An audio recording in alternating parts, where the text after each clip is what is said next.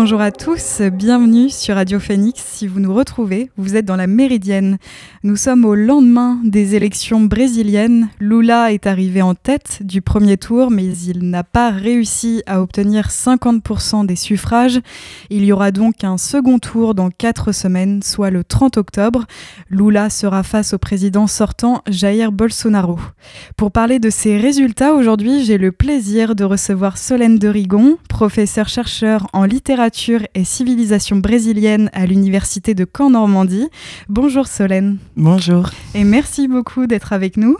Donc, comme évoqué à l'instant, on se dirige donc euh, vers un second tour. L'ancien président de gauche, Lula, est arrivé en tête au premier tour avec 48% des voix devant le président sortant d'extrême droite, Jair Bolsonaro, euh, Bolsonaro, avec un peu plus de 43% des voix. D'abord, êtes-vous surprise de ces résultats car les sondages semblaient donner une avance plus importante pour le candidat du Parti des travailleurs, voire même une victoire dès le premier tour? Oui et non. Oui, surprise puisque en fait, je crois que une partie de l'électorat du PT était tellement enthousiaste que euh, je pense que ça les a rendus un peu aveugles et je pense que c'était un enthousiasme qui était partagé dans les médias aussi puisqu'il y a eu un, un gros travail de, fait, euh, notamment d'Aglobo, qui, qui occupe beaucoup l'espace médiatique, en faveur euh, du PT et également des célébrités. Non, puisque en fait, euh, on se rend compte, de la même manière que dans les élections présidentielles américaines en 2016, que les partis d'extrême droite tels que Bolsonaro ou Trump, avec leur travail de, fake news, ont un grand effet et c'est également un électorat qui est très fervent donc euh, qui arrive à, soulever des foules. Et également non, puisque en fait cela rappelle que au Brésil il y a un fond euh, droite, extrême droite, euh, qui est encore très prégnant depuis la dictature. Et justement, avant d'évoquer tous ces aspects, je souhaiterais qu'on revienne peut-être sur le système politique brésilien qui est complètement différent de ce qu'on connaît en France. Comment, comment ça s'organise au niveau des partis en plus on va, on va prendre le modèle euh, des États-Unis pour, euh, pour comprendre le système euh, brésilien. C'est un pays fédéral, c'est-à-dire qu'il a des États. Il est donc gouverné par des gouverneurs. Et ces élections, notamment, ne sont pas que des élections présidentielles, ce sont aussi des élections donc des gouverneurs, des députés fédéraux, des sénateurs fédéraux et des députés, on va dire, régionaux, locaux, qui sont des, une assemblée au niveau des, des États. Euh, donc c'est des élections qui se, qui se, qui se sont faites au, aux différentes strates. Comme aux États-Unis, il y a une Chambre des députés qui euh, sont au nombre de 513. Euh, là, les élections des sénateurs, c'est juste le tiers du Sénat, mais au total, ce sont 81 députés. Et au niveau des gouverneurs, ce sont 27, puisqu'il y a 26 États, plus le Distrito Federal, qui est l'espace autour de, de Brasilia. Et justement, euh, vous parlez euh, de, ces élections-là. Est-ce qu'il euh, y a une tendance qui s'est dégagée? Est-ce que qu'est-ce que cela impliquerait? Alors la tendance qui s'est dégagée, sans surprise, c'est que majoritairement les États du Nord-Est et du Nord ont voté en faveur de Lula et les États du Centre-Ouest, Sud et Sud-Est en faveur de Bolsonaro. Néanmoins, par exemple, São Paulo, qui est la capitale économique, la majorité a voté pour Lula. Donc, à l'intérieur de l'État de São Paulo, enfin, du moins la capitale, c'est Lula. Mais l'État reste euh, Bolsonaro. Euh, Rio de Janeiro, de nouveau, euh, se confirme comme un, bastion de, l'extrême droite du, bolsonariste. Au niveau des gouverneurs, à São Paulo, c'est plutôt un candidat de droite, mais pas d'extrême droite qui va gagner. Fernando Haddad, qui est aussi euh, le candidat de PT et euh, ancien maire de São Paulo, euh, n'a remporté qu'une que 35,7%. Donc, néanmoins, en fait, voilà, si je parle de São Paulo et Rio, c'est parce qu'il donne le, le ton, de la même manière qu'en France, par exemple, Paris et l'Île-de-France donnent le ton. Donc voilà pour les tendances. La tendance également, c'est que deux gouverneurs femmes vont, vont être élus. Et pas forcément le PT, mais on va dire la coalition que, coalition, pardon, que euh, le PT a créée avec neuf autres partis s'annonce plutôt euh, être euh, ceux qui vont le plus remporter les, les, les, États. Mais c'est à, confirmer Justement, euh, pour revenir maintenant au, candidat, euh, le principal opposant de Lula et le candidat d'extrême droite et président sortant, Jair Bolsonaro. Je rappelle que Bolsonaro est arrivé au pouvoir en 2018. Euh, je souhaiterais qu'on revienne sur qui est Bolsonaro et ce qu'il défend et le contexte aussi dans lequel il a été élu.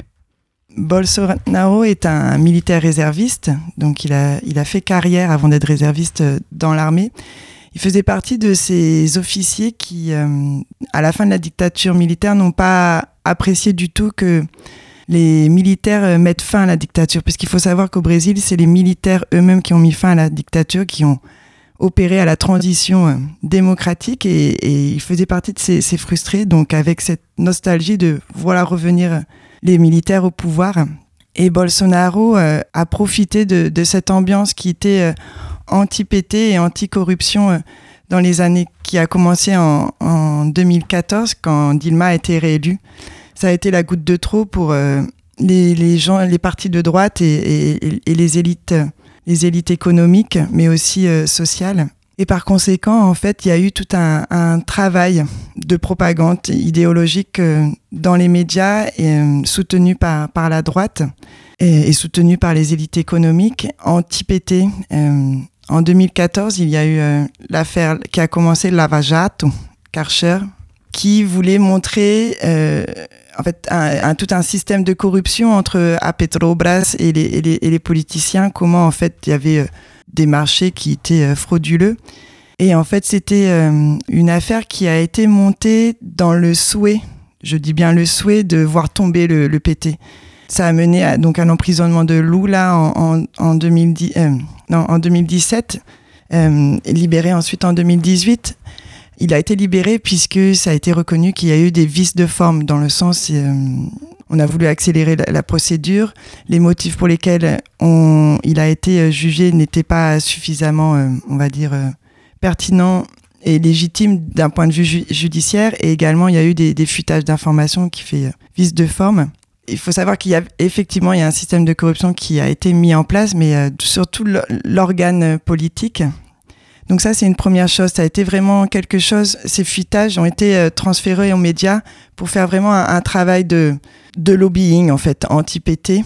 Et donc, comme le PT représentait euh, l'instauration d'un établissement corrompu, c'était anti-PT, anti-corruption. Donc Bolsonaro s'est appuyé sur ça. Et euh, au préalable, il y avait eu, enfin, avant ce lavajato, ou à peu près en même temps, il y avait aussi euh, la destitution de Dilma qui a commencé euh, en 2016.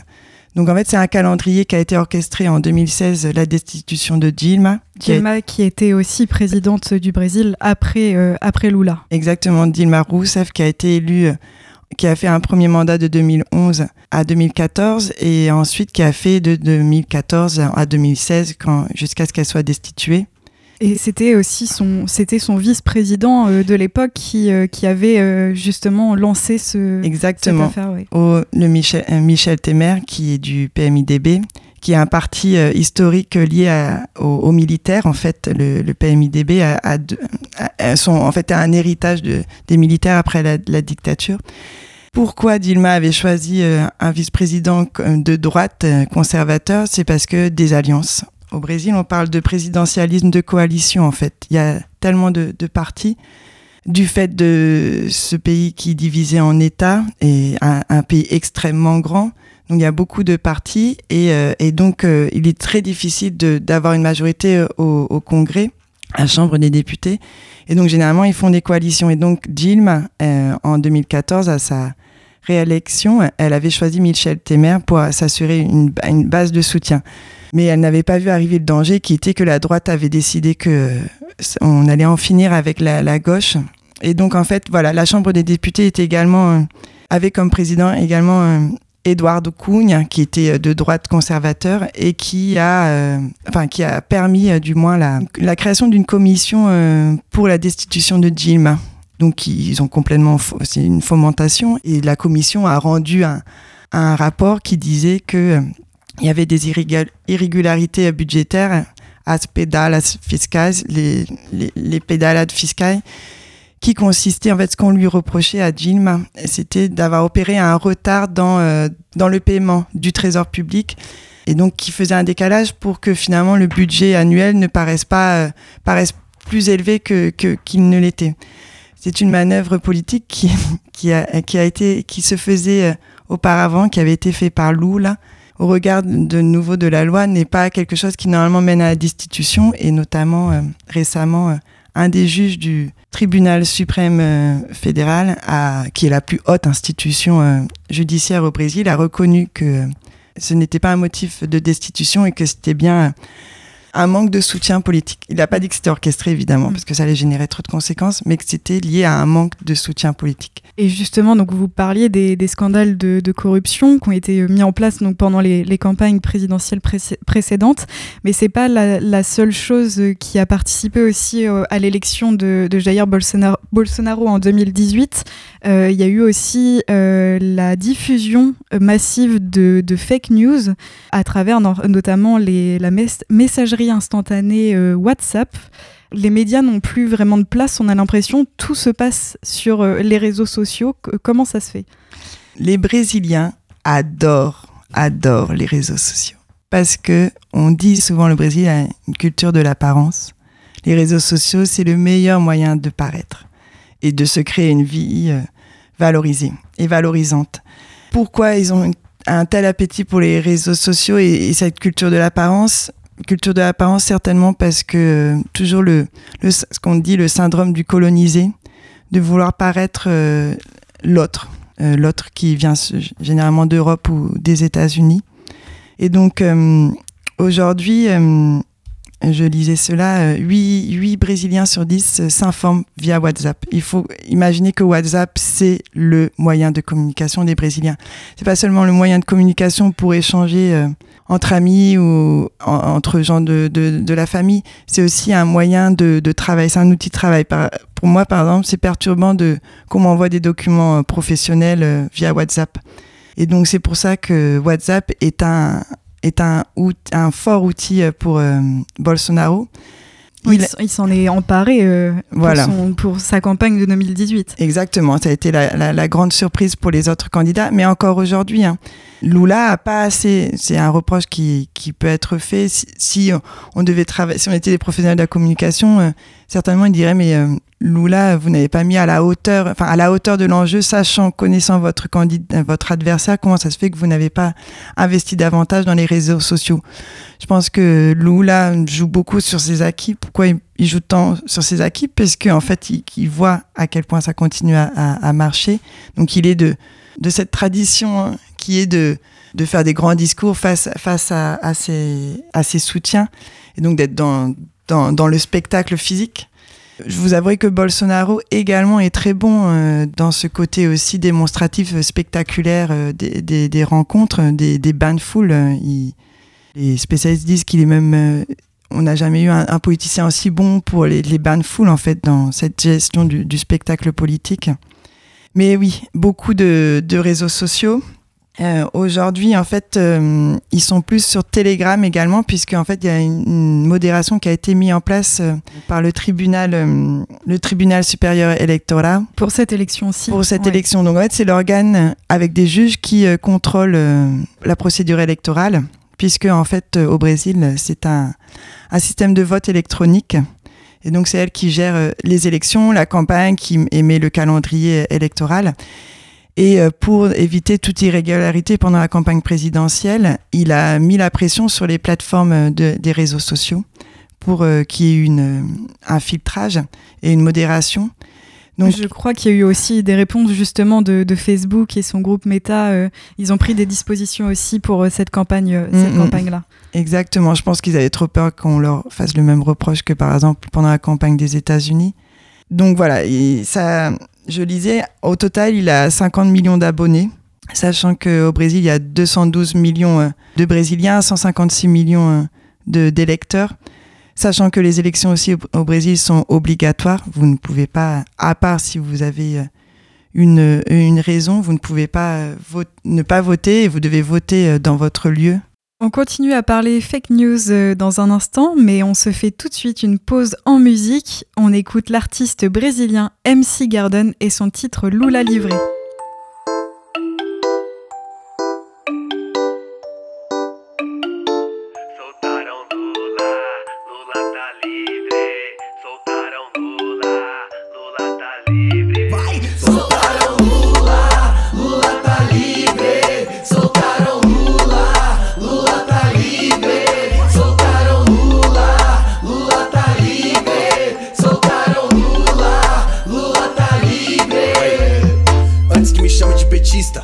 Foque no amor à primeira vista.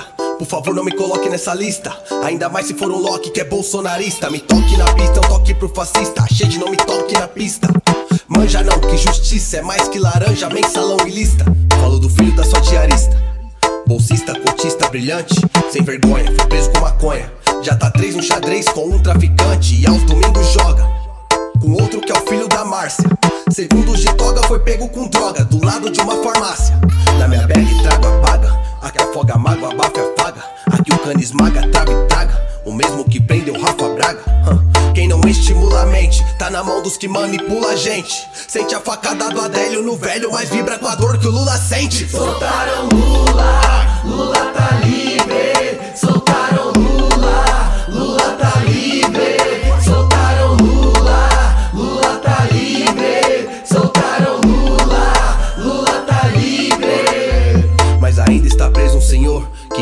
Idade pra ser meu avô. Comerciante ambulante, foi pego em flagrante, vendendo no metrô. Divide cela com estuprador, no mesmo bloco do Renan. Que é o DJ, na penha ele é rei, onde o baile ferve de manhã.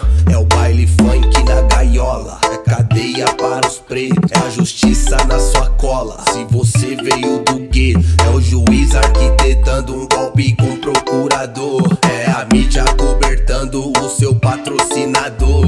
Impunidade crime ambiental, enquanto uma mina é pega de mula. Sistema prisional estimula a gula pra que o próprio pobre se engula. Mas o bem sempre vence o mal, isso a Globo não anula. Jornal Nacional avisa geral, na moral soltaram Lula. Soltaram Lula, Lula tá livre.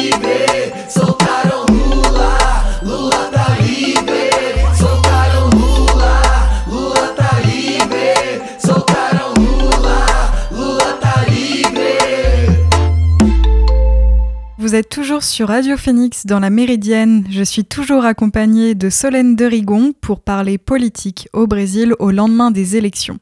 Alors euh, tout à l'heure, av avant euh, notre pause musicale, on, abordait le sujet des fake news.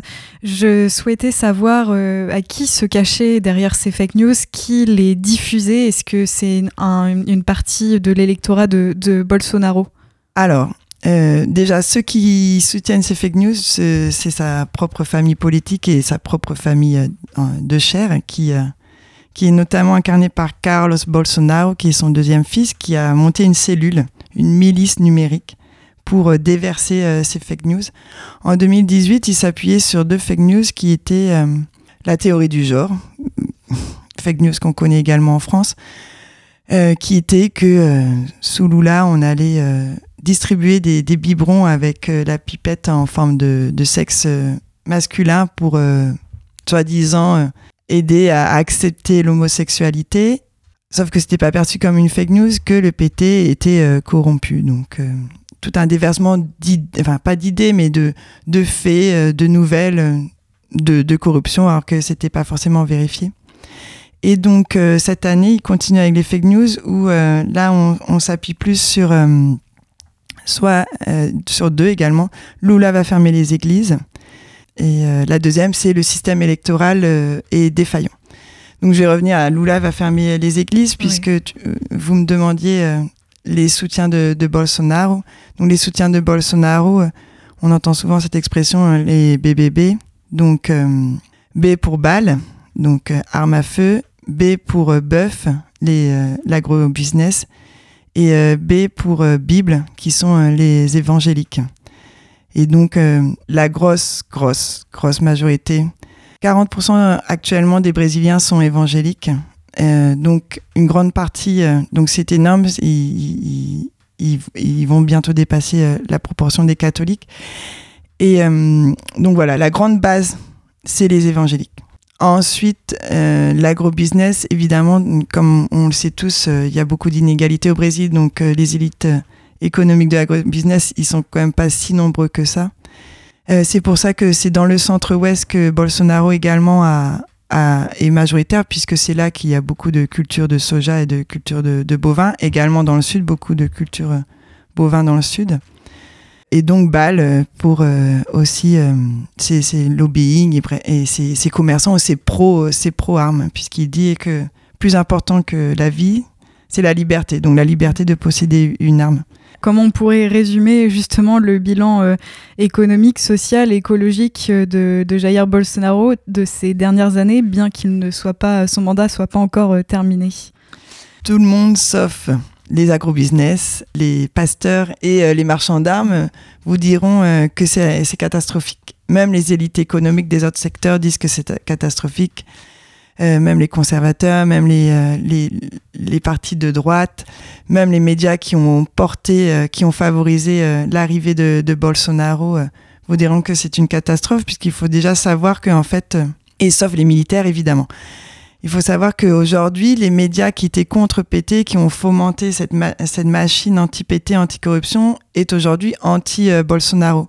Je fais juste une parenthèse, c'est que je me suis rendu compte ce matin en regardant les résultats que euh, ils ont commencé par mettre les États qui, euh, qui étaient en faveur de Lula et ensuite les États qui étaient euh, en faveur de Bolsonaro. Je suis certaine qu'en 2018, il faudrait que qu'on regarde, mais que avant on mettait les États d'abord en faveur de Bolsonaro et ensuite en faveur de, de Lula. Donc je ferme la, la parenthèse.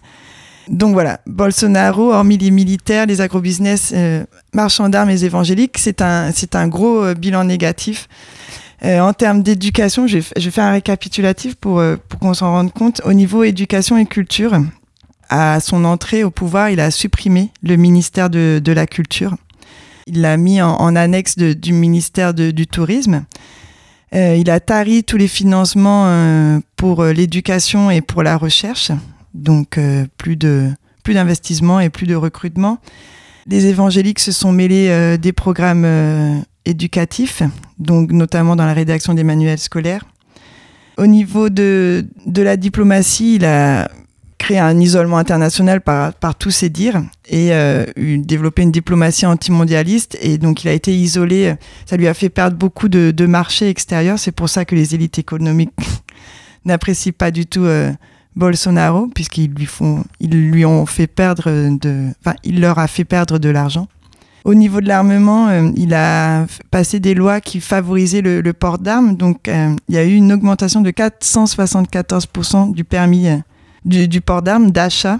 Au niveau écologique, donc la déforestation a été accélérée, une moyenne de plus de 75% annuelle. Si on compare ces années par rapport à, à l'année de son élection en 2018. Il a baissé évidemment les budgets des institutions qui contrôlaient euh, et qui permettaient la préservation de, de, la forêt. Il y a eu une augmentation de 180% euh, d'invasion de, des terres indigènes aussi par rapport à 2018. Et au niveau de la santé, pendant la crise sanitaire, déjà il y a eu quatre ministres de la santé qui se sont succédés. Aujourd'hui, c'est un militaire qui est au ministère de la Santé. Et il y a eu 685 000 morts, soit le deuxième pays qui a eu le plus de morts euh, officiellement euh, sur la planète. Aujourd'hui, euh, s'il n'est pas réélu, d'ailleurs, il n'est pas à l'abri des poursuites judiciaires, puisqu'il n'aura plus cette protection du fait d'être président. Et il y a plusieurs personnes qui comptent bien l'amener en justice par rapport à ses actes d'irresponsabilité. Donc pour en revenir maintenant à, l'autre euh, candidat, Lula, ce n'est pas un, inconnu de la politique brésilienne puisqu'il a été président de la République fédérative du Brésil de 2003 à 2011. D'ailleurs, euh, de nombreuses réformes sociales avaient été entreprises à l'époque permettant de sortir des millions de personnes de la pauvreté. S'il est élu, à quoi s'attendre du prochain mandat de, Lula et qu'est-ce qu'il, est-ce qu'il pourrait s'inscrire euh, dans la continuité de ces, de deux premiers mandats? Lula, c'est sa sixième campagne présidentielle, donc c'est un, un éléphant, je ne sais pas comment on dit, un, un, mammouth de, de, la politique euh, brésilienne. Son parti, il l'a créé en 1980. Cette euh, fois-ci, comme je vous disais, il a fait une alliance avec neuf autres partis son vice-président, c'est euh, Gerardo Hakim, qui est euh, historiquement son adversaire, donc de nouveau surprenant. Euh, mais cet adversaire, en fait, a fait un pas vers, vers Lula, puisqu'en fait, il a anticipé. La droite s'est dit, bon, on ne veut pas de l'extrême droite, puisque ça ça, porte pas nos intérêts et nos valeurs. Et donc, ce Gerardo Hakim, il a changé de parti politique pour être dans un parti de centre-droite et ainsi euh, se rapprocher. Euh, et donc c'est lui qui a toqué à la porte du PT pour certainement il n'a pas proposé, mais pour accompagner, faire partie de, cette campagne du, PT. Et sa campagne se base sur il faut faire barrière au fascisme, à l'extrême droite euh, du bolsonarisme et euh, rétablir la démocratie. C'est vraiment ça. On rétablit la, démocratie. Donc, euh, les experts politiques, les observateurs politiques disent que c'est un, défaut de sa part puisque c'est très dangereux. Il n'y a pas de programme. Et quand on l'interroge sur le programme, il dit Je vais continuer à faire ce que je faisais aux deux premiers mandats. Mais est-ce que c'est possible? Eh bien, il y a des, des présidences qui se sont succédées aussi entre deux. Est-ce que c'est possible justement ce, de continuer? Alors en fait, ils sont en train de réfléchir à pareil, à négocier avec les militaires dans le sens où peut-être qu'ils vont continuer pour faire une transition. On va dire pour ménager euh, les militaires qui étaient revenus au pouvoir et qui sont quand même une une menace donc voilà, déjà euh, voir si le maintien de quelques, de quelques militaires dans, dans l'administration politique, ça va pas être si facile que ça. C'est que en 2003, de 2003 jusqu'à jusqu'à 2011, enfin à la fin 2010, ils bénéficiaient d'une croissance économique qui permettait aussi de mettre en place ces réformes sociales. Et aujourd'hui, euh, le Brésil subit une croissance bien moindre et également une inflation de 10% énormément. Donc un pouvoir d'achat des Brésiliens qui baisse. Euh, donc une difficulté économique, euh, on va dire que le budget de, de l'État et du gouvernement va, va être bien moindre. Donc euh, est-ce qu'il va pouvoir remettre, continuer à ou remettre en place sa politique sociale? C'est bien moins sûr. Mais en tout cas, c'est ce qu'il ce qu'il promet. Donc c'est pour ça que les, les observateurs politiques et les, et les, spécialistes sont un peu dubitatifs. Ils disent que c'est pour cela que c'est dangereux, puisque ça fait un peu l'homme providentiel, mais euh, un peu sur le mode messianique, euh, celui qui va, qui va délivrer, euh, délivrer la, population de, ces mots.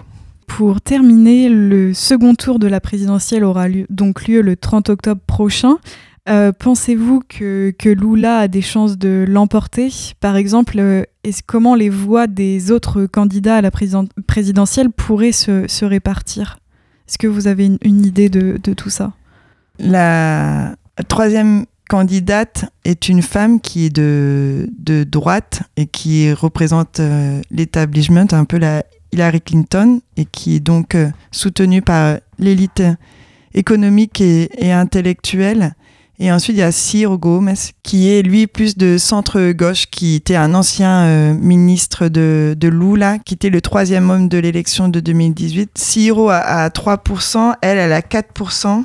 Il n'y a pas vraiment de certitude. Il n'y a pas vraiment de certitude, même si je pense qu'il va avoir un gros travail de propagande pour que. des deux côtés. Hein. Finalement, le PT n'est pas tant que ça en avance au regard des, des résultats. Bah merci beaucoup Solène de Rigon d'avoir été avec nous ce midi. Pour rappel, le second tour des élections présidentielles au Brésil se tiendra le 30 octobre prochain. Et c'est ainsi que s'achève cette émission de la Méridienne. Merci à toutes et à tous de l'avoir suivi. On se retrouve dès demain pour une nouvelle émission. En attendant, bon après-midi sur l'antenne de Radio Phoenix et à demain.